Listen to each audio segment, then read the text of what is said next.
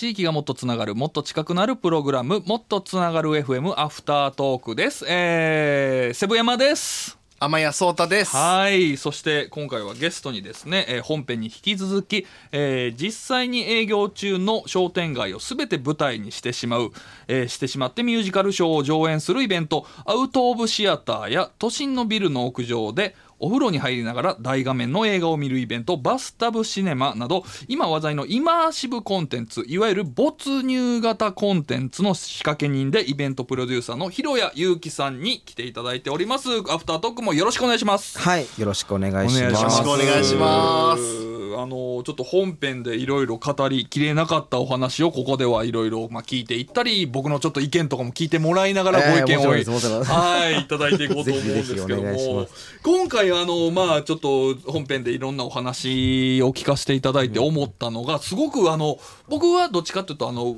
ウェブのコンテンツ、えーインターネットで読める記事なんかをちょっと書いてることが多かったりするんですけど、はい。なんかそこで気をつけているポイントと実は僕ちょっと共通点があるなと思いながらちょっとお話を聞かせていただいてまして、でなんかあのイベントでまあ先ほどもご紹介させていただきましたこうミュージカルをまあ商店街とかでやる、えーアウト・オブ・シアターとかも、えーまあ、その実際にまあ皆さんぜひ見に行っていただきたいんですけれども、まあ、その動画とかを拝見してると、えーまあなんか街中でこう踊っているミュージカルをしている歌ったりしているっていうのも、まあ、サプライズなんですけれども多分、えー、とそこから商店街の中から店舗の中から人が出てきたりとか、え3階からこうね何か紙飛行機投げたりとかそういうのって多分事前にはこういうのありますって多分言ってないですよねあ。そうですね、はい。そうですよねで参加している見てる人たちがえこっからも出てくるんだっていうのをある意味サプライズドッキリを楽しんでるっていう部分も多分仕掛けられてるんだろうなと思ってそうですね。なんかその、えー僕は裏切りって言ってるんですけど、はそれが実はイベントとか人を楽しませるのには重要なポイントだと思ってて。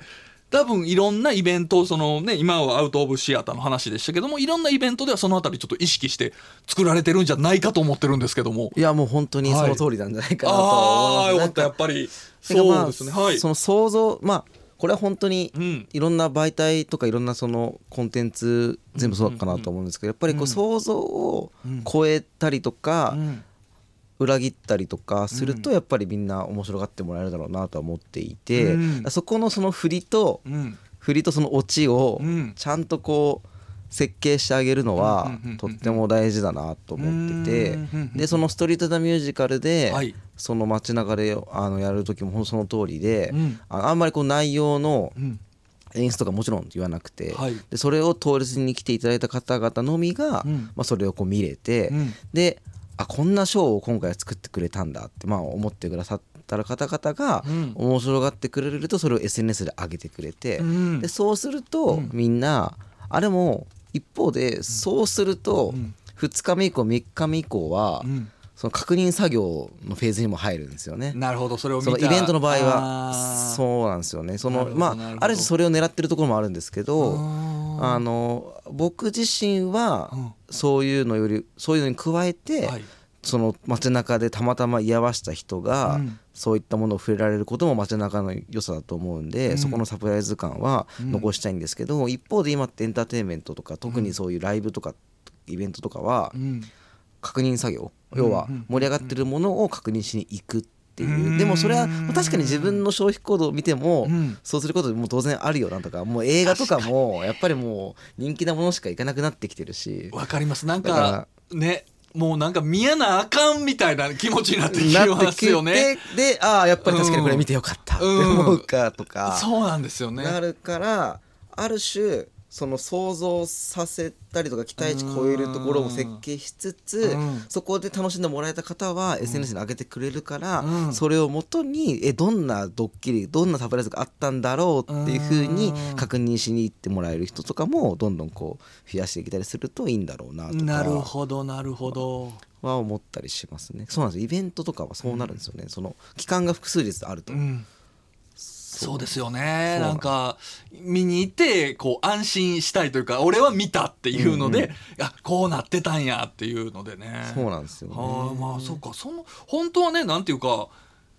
あの分かんないです。僕はイベントを作ってる側イベントをそんな作らないですけれどもその作ってる側の方たちはなんかできればネタバレしないでくれよって思ってんのかなと思ってたんですけどもある意味ではそのネタバレっていうよりはそういうサプライズがあってそこを楽しんでもらってあれよ見に行った方がいいよっていうのでまた人が来てくれる方が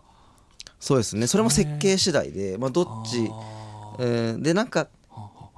街中のストリート・ザ・ミュージカルとかはうん。すごくこうやっぱりは華やかなんで、うん。その楽しみ方が、うん。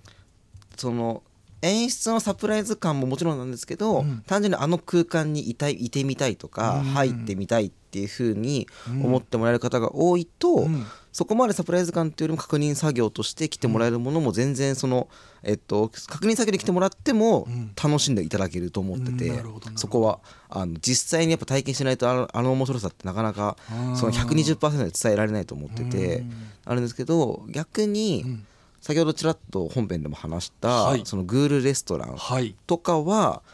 めちゃめちゃ情報のんその漏洩とか情報を管理してるんで、はいはい。あれとかははい。本当にこう期待値をはい。どう超えてそれをばらさずにはい。お客さん全員はがい。そのサプライズサプライズというかまあその仕掛けとかいろんなものを楽しんでもらえるかっていうのは場所もね内緒にしてるわけです場所も内容にしてますしそうなんですよね。そこはだから相性とかもあるかなと思いますけど、ね。まあでもやっぱ作り方がうまいなと思うのがその内緒にするのも演出の一つ。私はその世界に行ってきた内緒の世界に行ってきたと思わせるのを作ってな内緒にすしている私は行ったから内緒にしてるんだぞっていうところも楽しんでもらえるように作ってるのが。なるほど。実際うまくいったのは、今お客さんとかも、うん。そのグールレストラン参加してくださった方々も、うん。あの内容は言えないけどこれはみんな言った方がいいよとか言ってくれてたりとか、いやこれは絶対その1万円とかで渋らなくてみんないいよ、これは言った方がいいよとかって言ってくれてたりとかどんどん、あの満足していただいたお客様も、なんか今ちょっとこう共犯者っぽくなってるというか、これから来る方々にも僕たちが120%で体験した価値を追体験してもらいたいからっていう思いでだ結構そのその実際の場所とか、はい。ネタバレしても全然おおかしくないなと思ってて誰誰かが別に言ってしまえばもうそれはもう一発でバレることなんで。そうですよね。でも皆さんちゃんと守ってちゃんとそれをこうあの次の方にも楽しんでもらうようにしてくれてるっていうのはすごくなんか素敵なことだなと思ってて僕は結構今回それやっててなんか嬉しいとこというかうん。みんなでこの企画を最後までこう進めていこうと思っているのるのかなってちょっと拡大解釈すると思っててそれはすごくいいなと思ったりいやー素晴らしいですね。仕組みをそこの内緒というのも一個の楽しめるポイントにしているというので。で僕は実はそのまず1個目の裏切りというところで、はえーなんかやっぱり記事を作るとかラジオとかいうのでいろんなまあものとは違いますけどイベントとは違いますけどもまあ基本的に根本にあるそういうお客さんを楽しませるっていうのは共通点として1個裏切りあるのかなと思ってまして、もう1個はそのこれ本編で言ったのか打ち合わせの時にちらって言われたのか忘れたんですけどもあの正直さっていうワードをちょっとパロポロって言われてまして、はいはいはい。でこのまあ正直さっていうのを僕のちょっと言い方に変えさせてもらうとそのリアリティ現実感で現実感なんですよ。なんていうか嘘をつかないっていう意味であって、えー裏切りっていいよねお客さんを楽しませる、えーサプライズって最高のおもてなしだと思ってるんですけれども裏切りばっかりだったら多分なんやこれっていう現実味のないものになっちゃって、またそれはそれでチープなものになっちゃうと思うんですよ。ある程度えー、と自分がいつも住んでいるこの世界と地続きなんだ歩いていける場所なんだっていうリアリティ現実感も演出をしておかないとそこの土台があってふ初めて裏切りが生きてくると思うので、この辺り結構イベントを作るのには大事なポイントなのかなと。いやそうですね、はい。あれ特にその没入型コンテンツっていうのはリアルとの地続きとかはうん。すごく意識しているし大事だなと思っていて、うん。それは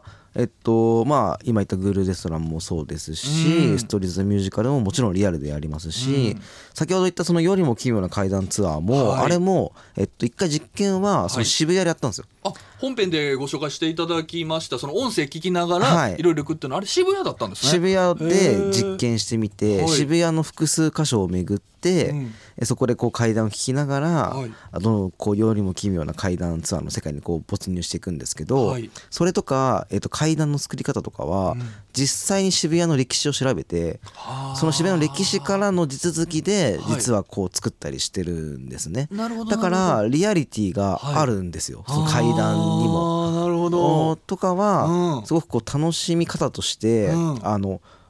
あだから楽しみ方としてもしかしたらそのウェブの記事とかと近いのかもしれないですね、だからそれで言うとうん本当に。なんか聞いててすごいそうちょっとね思いました。結局ウェブ記事とかも実際にそのリアルの延長で作ると、うん。実際にそこに行ってみようとかた例えばですけどねその記事の内容によってはうん。行ってみようとかっていうふうに思ってもらえることもあるだろうし、はい、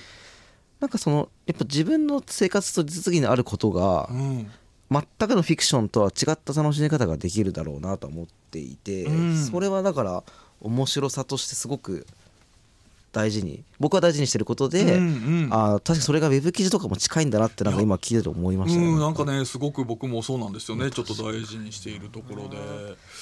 ね現実感っていうインターネットの中にだけいるやつなんじゃなくてこのセブ山っていうやつは、はい。この世のどっかにはいるってある程度思わせないと、なんか、えー完璧に楽しんでもらえないっていうところは実はちょっと意識してたりもするところで。えー、面白いですね。えー、だからなんかすごいお話聞いてて、そうかイベントもそうやって作り上げていくんだっていうのをすごくねでその大事なポイントとして3つ目がその、えー最後にね、えー青ざめてしまったエピソードとしてすごい、まあ、怒られたっていうところで、やっぱ許可大事っていうところ。これは一番忘れてはいけないとこ ころれ一番言いでたかったことです。許可大事。許可大事これはもう公式感が。はい、ああ公式感。公式感。わかります。僕も前にあの過去にソフマップの壁のコスプレってしたんですよ、はいはい。これが何なのかというとあの、はい。えっとコミケであれ夏コミでえコスプレイヤーの方が並ぶじゃないですか、はい。で僕はえっと、ソフマップの壁っていう、まあもう本当に板を一枚を作って、そこにソフマップのあの、青と白のこう 公式のバーって、要するにあの、グラビアアイドルさんたちがはいよく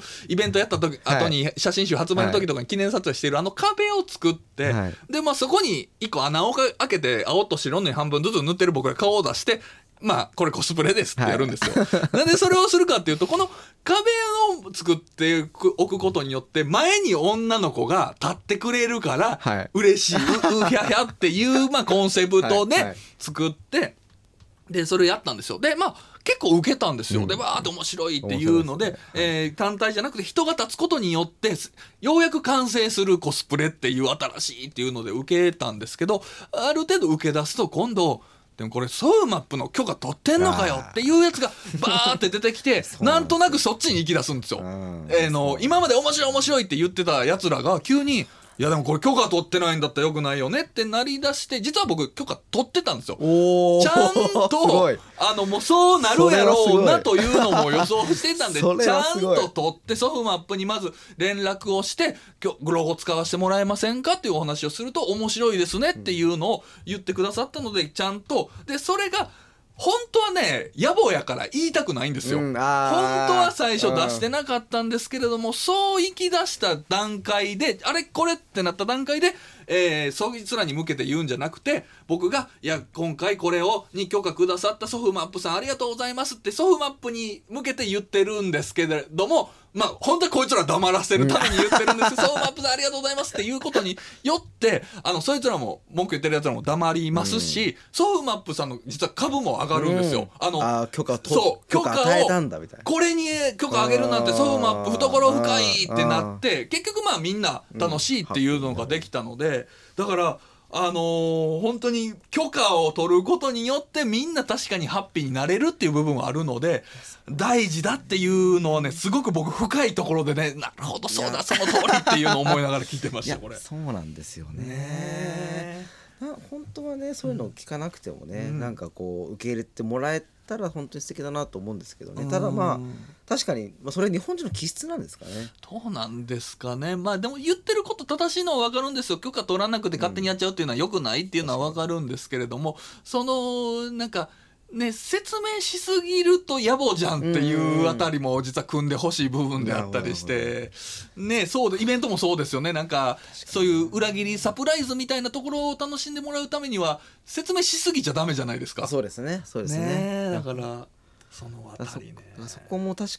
まあそうだよな確かに街な、でもこう逆に僕がやっていたうん。ストリート・ザ・ミュージカルとかは、はい。お客さんの反応として嬉し嬉しかったというか、うん。ああそういうふうに見ていただいて嬉しいなと思ったのは、うん。やっぱりあの本当に店舗で言うとはい。20店舗以上巻き込むんですよ、うん。例えばこの前でやったやつとかだと。はい。でやっぱ20店舗巻き込んでやっていくと、うん。そのお客さんもうん。やっぱりあこれすごいなんか一生懸命作ったんだなっていうのがうん。なんか伝わるんですってショーやりながら。うん。やっぱり見たことない光景なんでうん。いろんな店舗から出てくるとかそれが2階から屋上から1階からうん。なんかもう小道具とか使わせてもらったりなんだりなんだりってなった時にあこれは本当に商店街さんと一緒に作り上げたんだなってのが伝わるんですお客さんに。だだとそこも含めの、はい。えっと、賞賛というか、はい。あこんな素晴らしい賞を見ていただいてありがとうっていうふうあのふうに言っていただける方々がいらっしゃってなんかそのだからそのこういうことを作り上げるっていうこの過程もうん。楽しんでもらえたりするとうんまたそれは違った面白がり方になるんだろうなとかなるほどその時思ったんですよね。なんかやっぱこう舞台で作り込まれた世界でさあ見てじゃあ内容どうだじゃなくて、うん。その過程も込みでお客さんは面白がってもらえてる、なるほど、うん、それはすごい感じたんですよねはあこんな日常でできるんだねみたいな。これ絶対大変だから本当僕終わったとかもこれ大変だったでしょってすごい言われて そうなんで大変だったんだよって言いながら、はい。い、やでもそのこの泥臭い感じとか、うん。マッシュシュにやってきたんだろうなっていうのが伝わってそこ込みで感動できたとか言われたのは、うん。あー今ちょっとお話聞いてて思い出して、うん。あそれってエンタメにもなるだろうなとかなるほど。許可取る過程もエンタメ化するみたいな。なるほどな。はあはあはでやっぱりはい。先ほどと同じように元町さんで寛容だねっていうイメージはうん。僕も当然持ってるし、うん。演者も持ってるしお客さんも持ってると思いますし、そうですよね。許可くれるってことはっていうところで。でそこがその町の豊かさとかにももうじわじわともちろん影響はいいってくるだろうなとか、うん。やっぱそうなんですよね。許可取りもねエンタメ化できるってなるほどね、うん。ちょっとテーマの一個にもね、はい。これね。ね。ね、なんかまあ許可を取ってるんだろうなって見えることによってもうこれも変な話なんですけどもお客さんも安心してね見れるっていうこれ許可取ってんのかなっていうのを一個引っかかるとね楽しめなくなっちゃうんで。そうなんですよね。ね。安心したいんですよね。はい、だ許可大事っていうのこれね。天谷さんもイベントいろいろ作られてるんでこれ結構今回イベントを作る側としてはすごくねなんか考えさせられる回になったんじゃないですかいやー本当ですね。実際にやっぱりこう、プロとしてイベントをこう大きなイベントやるってなると、はい。本当に段取り許可取りが9割うんなんですよね。あそんな多く占めますか。へもうー本当にだからもうねそこら辺のもう利害関係の調整だったりその許可、必要なところに許可取るっていうところでもうある意味もう9割仕事はもう終わってなもんで。確かに平井さんもすごくうなずいてらっしゃいます、やっぱ許可が9いや割本当にそうなんです。な本当に。るほどなそうかそうか。じゃあもう本当にそのあたりもじゃあもう本当許可も含めてこれからのエンタメって皆さん楽しんでくださいねっていうのありますね。そうです。ねなんかそういう段取りも含めて本当ねやっぱり楽しんでいければもっとこう面白いものって、うん。なるほどな結局はやっぱり裏返すとその、はい。それだけいろんな人の力を借りないと、うん。やっぱイベントってできないってことなんですよそっね。かなるほど。いやすごい。イベントを考えてる人にはすごくためになるこれ回になりましたしちょっとあのーアフタートークは時間がないのでもう一個だけ僕聞きたいんですけど、あのーねちょっとその、えー、広谷祐希かける最新技術みたいなところも僕ちょっと見てみたいなと思ってるところであってなんかまあ最近だとそのいろいろまあじゃあまあ、ドローンとか、はい。えーさっきちょっとちらっとあの話しました AR の話とか、なんかそのあたりかけ組み合わせて何か新しいイベントとかってちょっと考えたりってあったりしますか？えっと、はい。まだ僕自身、はい。実はあんまりこうテクノロジーかけるでうん。やれたことはあんまりなくて、でもやりたいなとはずっと思っていやりたいて、気持ちはある、はい、これからどんどんやっていきたいなと思うんですけどでもこれも今の話と通ずるのが、うん。やっぱり、えっと、僕はやっぱテーマ1個街中かけるエンタメなので、それに相性がいいテクノロジーなんだろうなって思うと、やっぱり今言っていただいたドローンと AR は本当にもう2つは二大巨頭だなぐらいで思っていて、うんで例えばドローンとかもうん。本当にこう中国とか、うん。あのドローンエンタメ見ると本当にすごいというか、うん。あの要はドローンで象形文字とかいろんなキャラクターをあしらって、う。んショーとかを全然作ってるんですよ中国と。かだと知らんかった。でそれはあの本当にこう要は許可が多分また許可の話なんですけど ひ紐づくんですけどやっぱり向こうは寛容なんですよね。街中でドローンぶっ飛ばしてもはい。全然こう成立するというか、まあ正直僕それ話聞いてきょねなんか落ち落ちたりとか大丈夫なのって考えちゃいますもんねなんかそうそこはい。をまあちょ向こうも僕もそのレギュレーションとかそはいの安全面のところがどれだけケアしてるか僕はあんまり把握できないんですけどでもはい実際にはい。アウトプットとしてうん。本当に中国のその夜景をバックにあの中国のそのキャラクターとか象形文字がどんどん出てくるみたいなショーだからドローンショーって言っていいのか分かんないですけどうんとかはもう本当にどんどん大規模であったりとかへそれこそあと中国だとそのビル群ビル群のはい。何十何百に対してマッピングするみたいなのもやれてる動画が来たりするんですよ。一個だけ日本だとねこう、まあ、日本だというかそれもすごいんですけど一個なんか東京タワー1個にとかじじゃなくてもう本当ビル群に対してマッピングしてみたいなのがあったりとかしてて、い、はい、やこれ日本じゃ今多分できないなみたいなことを思っちゃうようなこと確がか向こうだとできててはいそういうのはちょっと羨ましいなとなるか。ほど。なんかやれてやれてないなとかって思うことが一個あるのとうん。それこそ AR も街中かけるはすごく相性がいいと思ってて、うん。でえっとまあその位置情報系でやるのもそうなんですけど、まあ結構具体的にあるかもなと思ってるのはなんかお音声 AR ってあるんですよ。音声 AR ってうん。そのその位位置に行くとうん。そのえっとそのスマホとかにうん。そのその位置に行ったことをきっかけでどんどん流れてくる音声があって。それとかは、はい。その街のそのツアーコンテンツとかうん。とをよりこうあ没入させる要素になるだろうなとか。確かにまあ階段のやつとかだそうなんとねそうなんですよ、うん。その場に行くと聞けるってなると、うん。今は結構ガイドさんがうん。本当にツアーガイドのように、うん。お客さん10人とかを引き連れてうん。ガイドするんですけど、うん。そうするともしかしたらお客さんの,、うんあのちょっとこれすごいビジネスの話になっちゃうんですけど、お客さんのアットの人数をうん。音声 AR 使った方が増やしやすいかもなとか。確かにそのガイドさんが究極いらなくなりますよね。そうなんですよね、うううお客さんが自分のあの足でルートだけ伝えてうん。やると、そのそこに行けば。行けばうん。次が進んでってっていう風にしてってもしかすると参加体験人数増やせるかもなと思ってて、うんそれはちょっと本当に今やりたいかもなって思ってるそうですね。テクノロジーとの時間も限られないというかツアーだと何時にここ来てくださいですけどもなんか一人でもね好きな時間に行って楽しめますよね。あのイマーシブ型コンテンツのはい。唯一の今のところの唯一というか課題としては、はい。やっぱ世界観を作って没入体験させるって、うん。えっと参加させられる人数うが限られちゃうんですよ。反比例するんですよね。でこれはすごい課題で、うんやっぱり世界にあるイマーシブコンテンツも、まあお本当に大規模なものであるとうん。何百人何千人っていけるんですけど、はい。やっぱり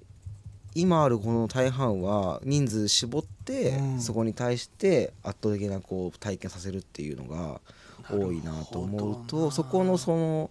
壁をどう乗り越えていくかっていうのは、うん。結構いろんな課題でうん。それができると、うん。もっともっとビジネスとしてもそううまくいですよね。くなっていうイベントはやっぱそこがね課題なんで。いやらしい話その今だと人数決められちゃうと一人当たりの客単価をねこう上げていかないといけないんですけれども逆に、えーそういう自由に一人で街中歩いてもっていう風にできたらもっといろんな人にこう楽しんでいただけ安るく楽しんでもらえることによって、じゃあ今度この没入型コンテンツっていうのがもっと広がっていく、うん。文化が広がっていくわけですもんね。なんね。なんかまあ本当ビジネスって言ってお金うんぬんじゃなくてもっと本当はねこのコンテンツが広がっていってほしいっていうのを考えるとまあそうしていけた方うん。がよりね,、本当ですねできるわけですから。でもなんかその、えー、と街中を自分の足で歩いてある場所に来たら怖いなんかそういうのが聞けるっていうのはなんかすごくビジネスとしても、エンタメとしてもいいような気がするのでこの辺りげ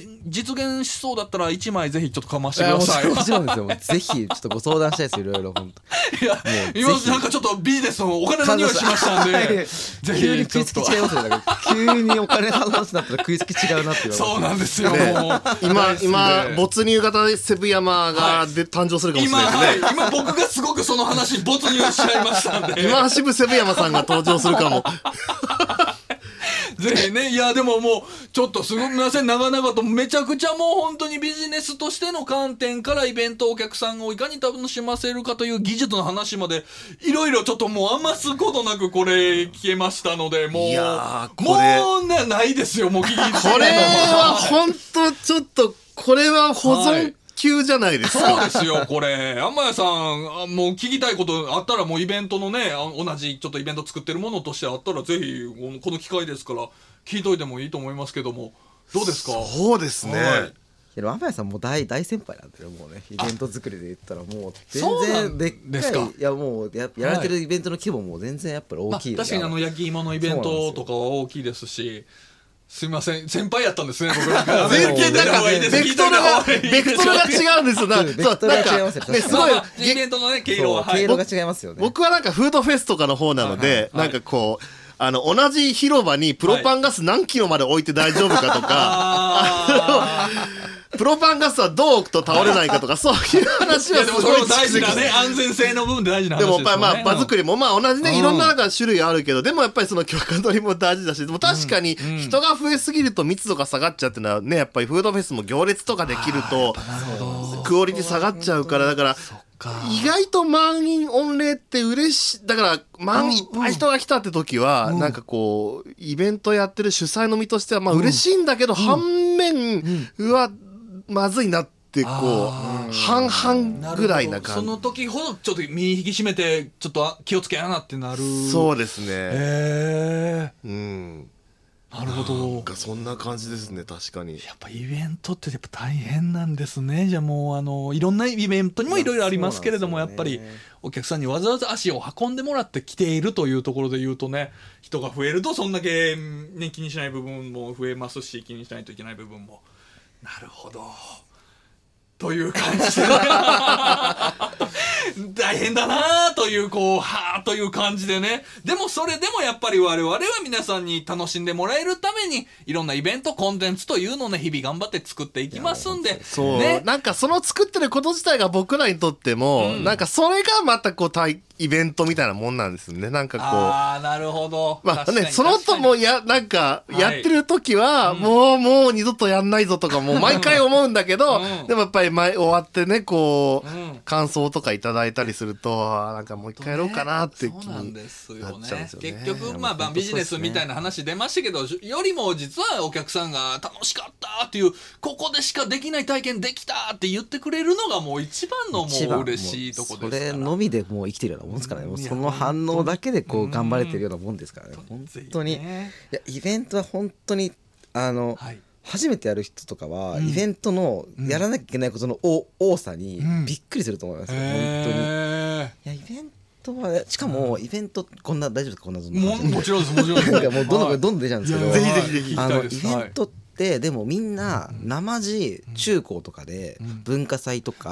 あと別にホームパーティーとかもイベントだしやるんじゃないですか。はい。イベントって結構みんな。だから結構イベントとかって簡単にできるでしょうとかってうん。あみんな思っている人はいて全然それはあのそれぐらいの規模でやる分には何もでもないと思うんですけどこうイベントこうビジネスではい。やろうってなってくるとうん今までなんとなくこの辺はふわっとこれぐらいでいいよねって言ってたものうん。を全部うん全部こうちゃんとルール決めてケアしていかなきゃいけないんでうん考えなきゃいけないことやらなきゃいけないことが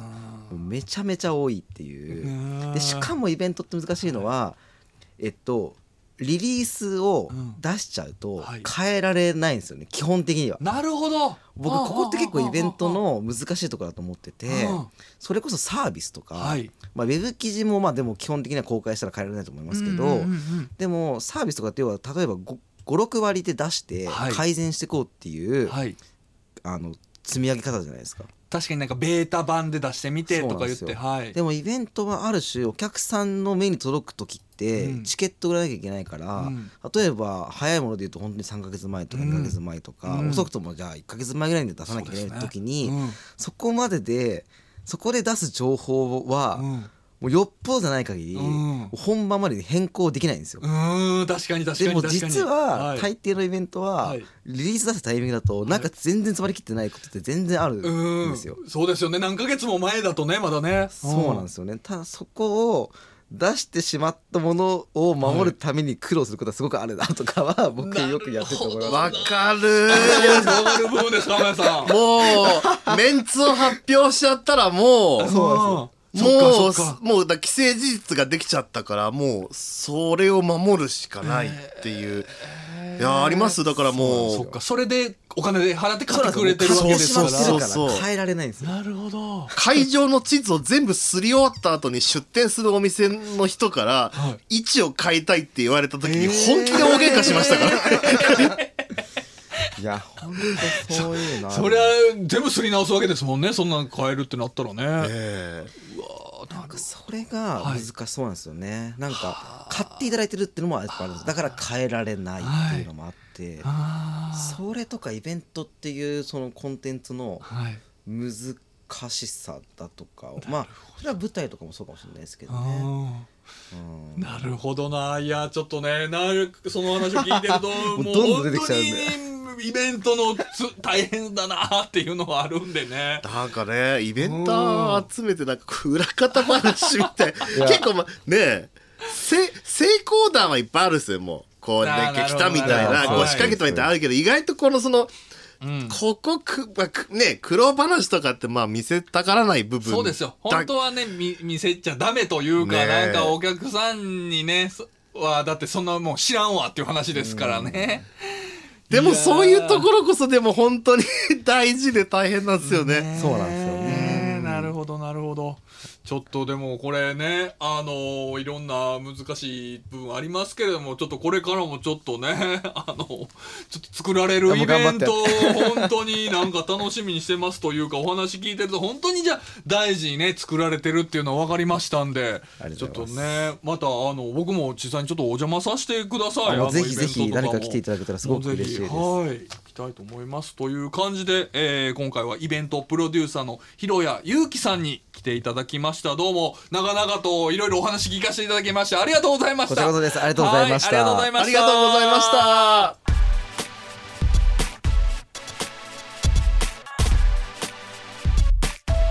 もっと